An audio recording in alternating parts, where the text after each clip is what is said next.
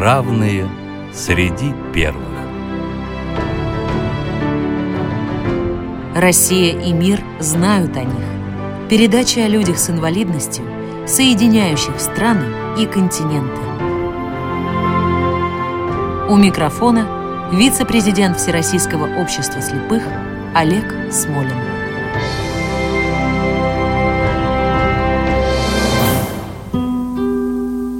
Здравствуйте! Эту программу мы начнем с мелодии, которая символизирует страну, ставшую родиной нашей героини. Es inútil dejar de quererte. Ya no puedo vivir sin tu amor. No me digas que voy a perderte. No me quieras matar, corazón. Yo que diera por no recordarte. Yo que diera por no ser de ti. Pero el día que te dije, te quiero, te di mi cariño y no supe de mí. Corazón, corazón no me quieras matar, corazón. Si has pensado dejar mi cariño, recuerda el camino donde te encontré. Has pensado cambiar tu destino, recuerda un poquito quién te hizo mujer. Si a pesar de mirar tu pasado, me miras de frente y me dices adiós, te diré con el alma en la mano que puedes quedarte porque yo me voy.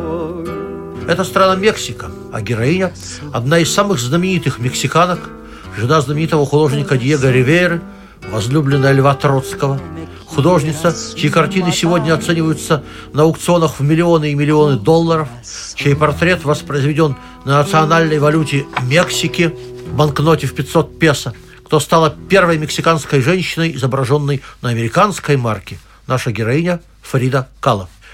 А говорить о ней мы будем с гостем Юрием Евгеньевичем Соколовым, проректором по научной работе Института современного искусства. Юрий здравствуйте. Здравствуйте.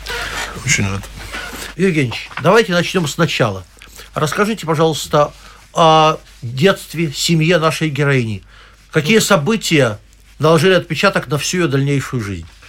Ну, э, да, бесспорно э, редкий на самом деле случай, когда творчество и живопись настолько неразрывно связано с э, жизнью нашей героини. Ну, Фридгова родилась 6 июля 1907 года. Это произошло Каякане, это пригород Мексики, но ныне это на углу улицы Ландрес и Альенде. Тогда она, конечно, улица Альенде не называлась, само собой. Вот. Собственно говоря, ну, позднее она, поскольку она была так же, как и ее будущий супруг Диего Ривера, она была склонна к э, очень сильному мифотворчеству, в том числе и своей биографии, она поменяла дату своего рождения на 1910 год, поскольку это был год мексиканской революции, начала. Она решила, что она и революция неразделимы, поэтому, соответственно. Ну, отец был Гильем Као, Гильермо, как он себя назвал, соответственно, после того, как приехал в Мексику. Долгое время считалось, что с ее подачи, кстати говоря, что он из семьи венгерских евреев, которые эмигрировали в Германию. Но сейчас вроде считают, что все-таки это немцы. Немцы, немцы, немцы. Значит, с 16 века там аж э, прослеживается, собственно говоря. Родословная. Да, да, да. Он неудачный студент Нюрнбергского университета, потому что у него началась эпилепсия в юности. И поэтому он вынужден был университет бросить, и вот, соответственно, уехал в Мексику. А он начинал в ювелирном магазине Мехико, где работала его будущая жена. Лаперла магазин назывался. Вот. И Жена была Матильда Кальдерона Гонсалес, она была мексиканской, с э, сильным индейской кровью.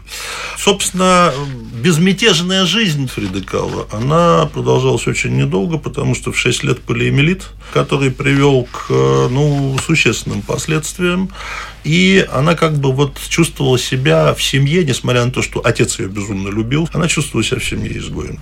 Отец ей дал образование своеобразное, она была очень физически подготовлена хорошо, и впоследствии она любила больше посещать боксерские матчи, а не концерты симфонической музыки, соответственно. Да. И, в конце концов, она поступила в весьма престижное заведение, это государственная начальная школа, лучшее образование в Мексике, в 22 году это произошло. В числе числе, кстати, 35 девочек среди 2000 учеников. Мексика патриархальная страна. Ну вот, собственно говоря, с этого началась ее активная общественная жизнь. Вот, э, там, э, в этом учебном заведении произошла радикальная перемена после революции. Если до революции к прошлому Мексики относились презрительно, а ориентировались на Европу, вот здесь произошел ренессанс, в том числе и языческий ренессанс по поводу Мексики. Все это стало очень интересно. Она тут с этим познакомилась. Ну и, в общем, она возглавила там группу очень активных ребят, которые местами напоминали банду по своим хулиганским выходкам относительно профессуры и прочее, и прочее очень сильное чтение, но она тогда, конечно, совершенно не планировала быть художницей. Она планировала быть э, медиком. И тут происходит жизненная катастрофа. Да. Да, тут происходит жизненная катастрофа. Расскажите об этом. 25-й год – это действительно случайность, но та случайность, которая просто полностью, на самом деле, меняет не только жизнь, но меняет сознание. Они с другом ехали в автобусе, и произошло столкновение с трамваем. Автобус был деревянный, то есть это было просто, на самом деле, ну, сарай на колесах абсолютно. И в результате железная такая пластина, железный штырь, он практически пронзает тело э, Фриды. Вот, позвоночник э, ломается в трех местах, э, несколько изломов, соответственно, ноги через тазобедренный сустав. Все, то есть совершенно непонятно, как она после этого выжила. Вообще-то это было несовместимо с жизнью абсолютно. И вот с этого, собственно говоря, начинается ее биография. Новая жизнь. Да. да, Евгеньевич, мы знаем, угу. что с 44 по 54 год Фрида Кала вела дневник. Угу. На его страницах записи о детстве, борьбе с болезнью, о мучительной любви, искусстве и политике. Кроме записей в дневнике 70 акварелей – коллажей зарисовок, автопортретов, эскизов будущих картин. 40 лет он пролежал в закрытом архиве мексиканского правительства, прежде чем был опубликован, мгновенно став бестселлером. В этом дневнике много записей. Одна из них о том, как она пережила эту катастрофу. Давайте послушаем. Меня спасло чудо, потому что по ночам в больнице вокруг моей кровати танцевала смерть. А я смеюсь над смертью, чтобы она не отняла то лучшее, что есть во мне. Юрий теперь расскажите о том, как Фрида начала рисовать. С чего началась ее, если можно так сказать, карьера в живописи? Ну, собственно, как она сама это объясняет, поскольку она после этой катастрофы была прикована к постели, ну, то есть сначала-то она энное количество времени вообще в коме находилась практически в бессознательном состоянии, и врачи считали, что все, это конец. Тем не менее, она из этого вышла, но она была совершенно прикована в постели. Это корсет, который больше напоминал такой, я бы сказал, средневековый, такие рыцарские доспехи абсолютно. Почти полная полная обездвиженность, и, э, как она говорит, она очень скучала. И поскольку э, она и раньше, в общем, неплохо рисовала, отец ее видел, она помогала ему, кстати, ретушировать фотографии, он был фотограф, соответственно, то есть там навыки были определенные, а они с матерью заказали специальный мольберт, работая с которым она могла, собственно, работать лежа. Вот с этого началось. И, конечно, с самого начала это особенность живописи Фриды Кала а ее живопись, она неразрывно связана с ее физическим состоянием. Это очень редко бывает. Это вот что-то подобное было у Ницше, когда в результате его болезни страшной, да, он чувствовал окружающее пространство как собственное тело. Любые изменения вызывали, соответственно, различные изменения в его теле. Здесь то же самое. Да. Ну что ж, время сказать несколько слов о ее личной жизни. Давайте послушаем еще один фрагмент.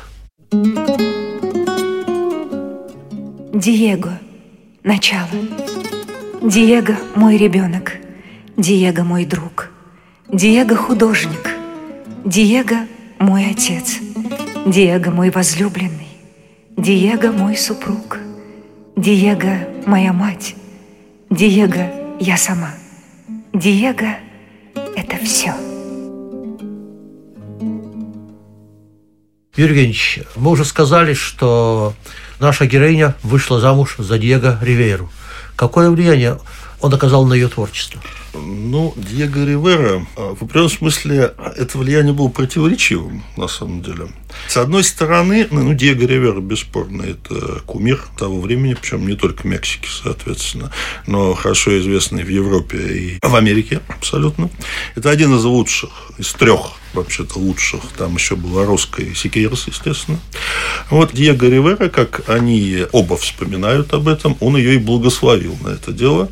После того, как она снова начала ходить, она явилась к нему со своими картинами, заставила его слезть с лесов, соответственно, добилась этого, вот, и сказала, что, в общем, ей нужно только одно. Ей нужно, чтобы совершенно объективная оценка, потому что она должна зарабатывать себе на жизнь, и нужно ли ей обращаться к живописи живописью для этого. Он ее видел якобы, соответственно, еще в школьные годы, когда он расписывал, соответственно, вот это здание, собственно, школы, где она училась. Вот он, он ее якобы вспомнил. Вот, и он, посмотрев на это, он, соответственно, явился после к ней домой, увидел ее картины и сказал, что да, она должна рисовать. Это было как бы благословение. Диего Ривера поддерживал ее э, необычайно всю дорогу. Он действительно восхищался ее живописью. Вот что у него не было вот какой-то зависти там какой-то и прочее. Он э, говорил, ну, впрочем, не только он, Пикассо в свое время ему говорил, что мы не можем так нарисовать лицо, допустим, как она. Вот, поэтому поддержка была очень большой. Но противоречивость была, конечно, в том, что Диего Ривера э, очень своеобразный был человек, в... а может, и не очень своеобразный, но в личной жизни она же говорила, что у нее две катастрофы было в судьбе. Это трамвай и Диего. А Диего был хуже. Да, да, да, до этого мы еще дойдем. А, давайте послушаем еще один отрывок из дневника Фриды Кала. В моей жизни было две аварии. Одна, когда автобус врезался в трамвай, другая – это Диего – Юрий Евгеньевич, но давайте скажем несколько слов о политических взглядах Фриды Кала – Впрочем, как и Диего Ривера. Да, это действительно особая э, область, соответственно, и без нее, конечно, нельзя представить ни того, ни другого. Они, в общем, коммунисты. Во всяком случае, они считали себя коммунистами. Ну, конечно, мексиканский коммунист и коммунист в России – это немножко разные вещи. Здесь коммунизм был а, во многом очень романтический такой, и, я бы сказал, даже замешан на, опять же, национализме там, на этом прошлом, и т.д. и т.п., но они были ярыми коммунистами. Причем, если если Диего, он э, больше тяготел к троцкизму, то Фрида, она больше тяготела к сталинизму. Собственно, последний недорисованный портрет в ее спальне – это портрет Сталина. Хотя большинство ее рисунков, как я понимаю, это автопортрет. Да, конечно, конечно. И у нее, не, мягко говоря, не изобилует вообще политической тематикой ее живописи. А почему именно автопортреты? Да, дело в том, что, в общем, на самом деле, когда смотришь на вообще ее судьбу, то э, одно чувство, прежде всего, появляется, это глубочайшая печаль потому что, в общем-то, когда мы видим э, такого человека, как Риверу, и для которого творчество является абсолютным смыслом жизни, он говорил, что творчество – это физиологическое практически свойство его организма, как, соответственно, дерево приносит плоды, так, так он и рисует. А эти люди, они не могут без этого, соответственно, и, в общем, когда они страдают, это некая плата. А она, на самом деле, это была жизнерадостнейшая девушка, исполненная жизни, и, в общем, творчество творчество явно не являлось ее смыслом а судьба заставила. И вот это, конечно, собственно, и определило, что прежде всего она рисовала себя. Ее творчество – это продолжение, это продолжение тех мук, которые испытывало ее тело. Ну и сознание, конечно, тоже. Вообще, по свидетельствам современников, Фрида имела очень пылкую живую натуру, любила шокировать окружающих, эпатировать их разными выходками, ярко одевалась, много курила, любила текилу, позволяла себе не очень пристойные анекдоты. Давайте послушаем фрагмент одного любовного письма. Ты вернула мне молодость и отняла рассудок. С тобой я чувствую себя 17-летним мальчишкой.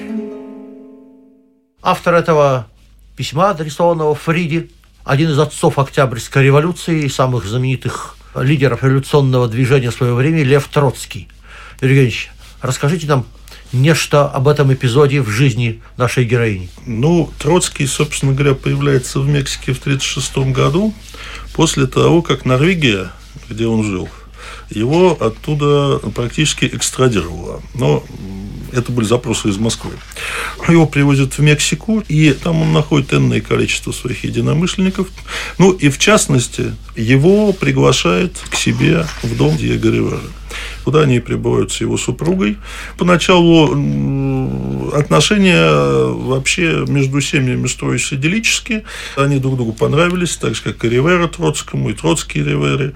Вот. Но э, тут в данном случае исследователи расходятся. То ли э, Фрида, она действительно очень увлеклась Львом Давыдовичем, то ли она просто хотела э, потрепать нервную систему Ривера за его многочисленные измены. Но в результате вот произошел краткосрочный роман. И Троцкий очень влюбился. Троцкий влюбился. Пламенно влюбился. Да, да, да. Он ее умолял не разрывать эти отношения, но, тем не менее, она их разрывала достаточно быстро. Угу.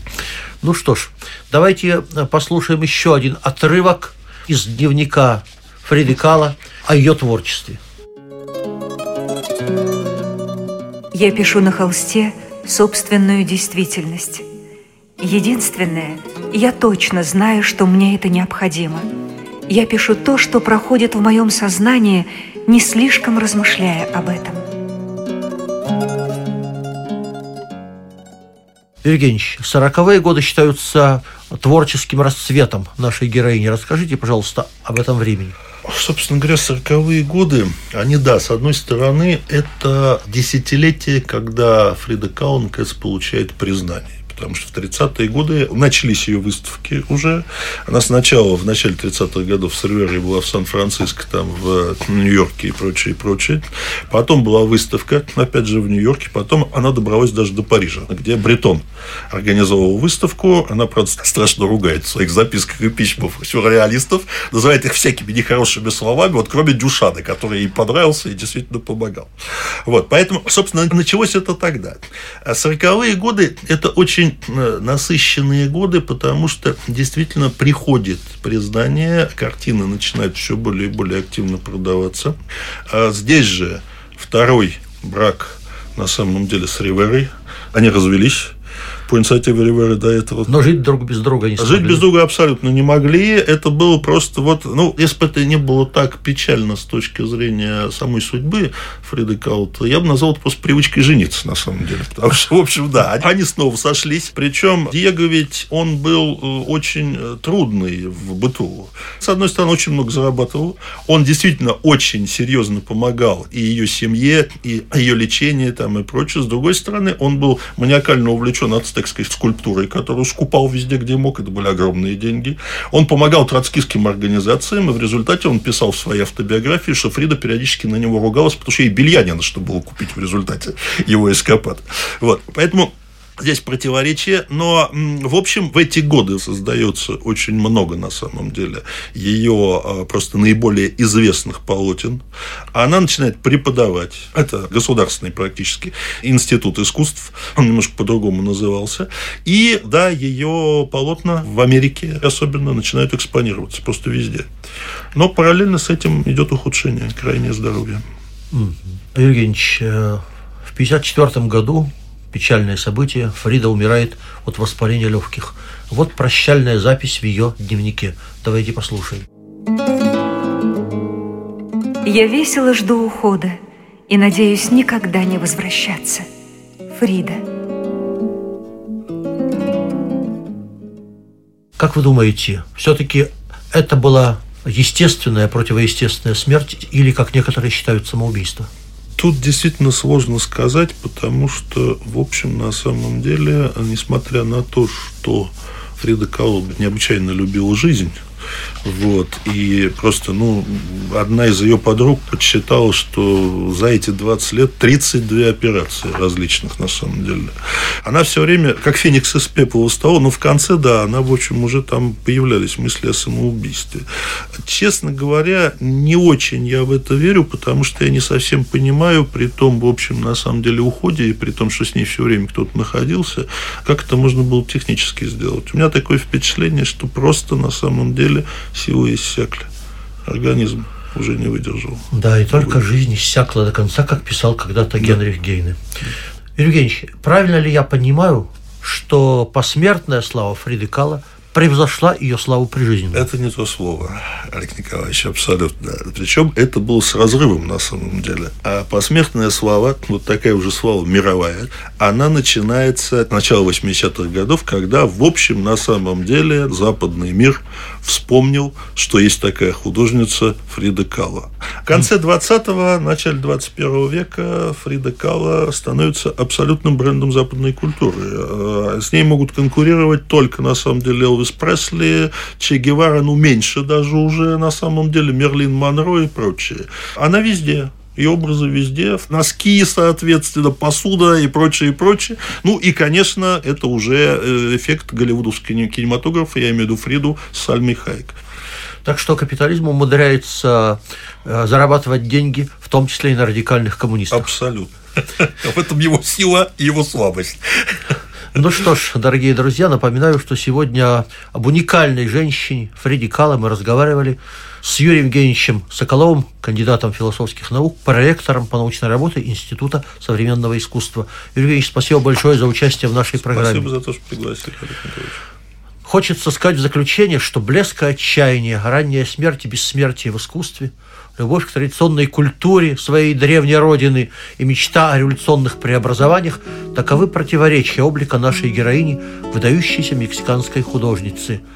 В память о ней еще одна мексиканская мелодия.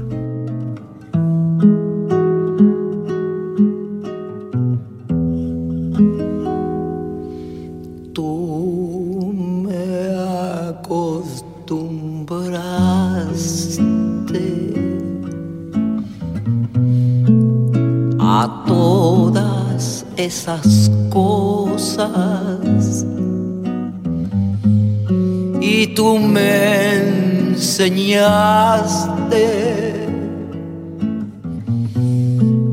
que son maravillosas.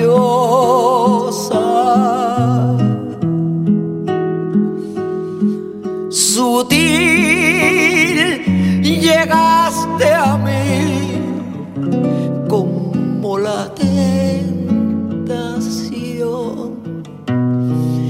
llenando de ansiedad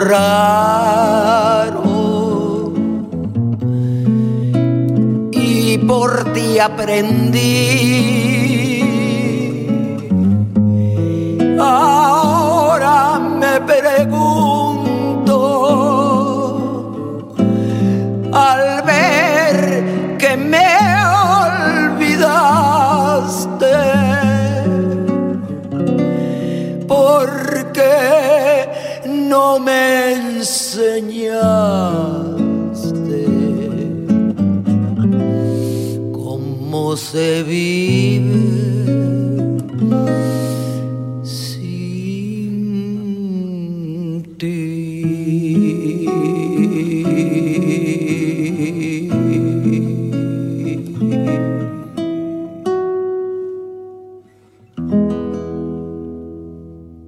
Программа создана при финансовой поддержке Федерального агентства по печати и массовым коммуникациям.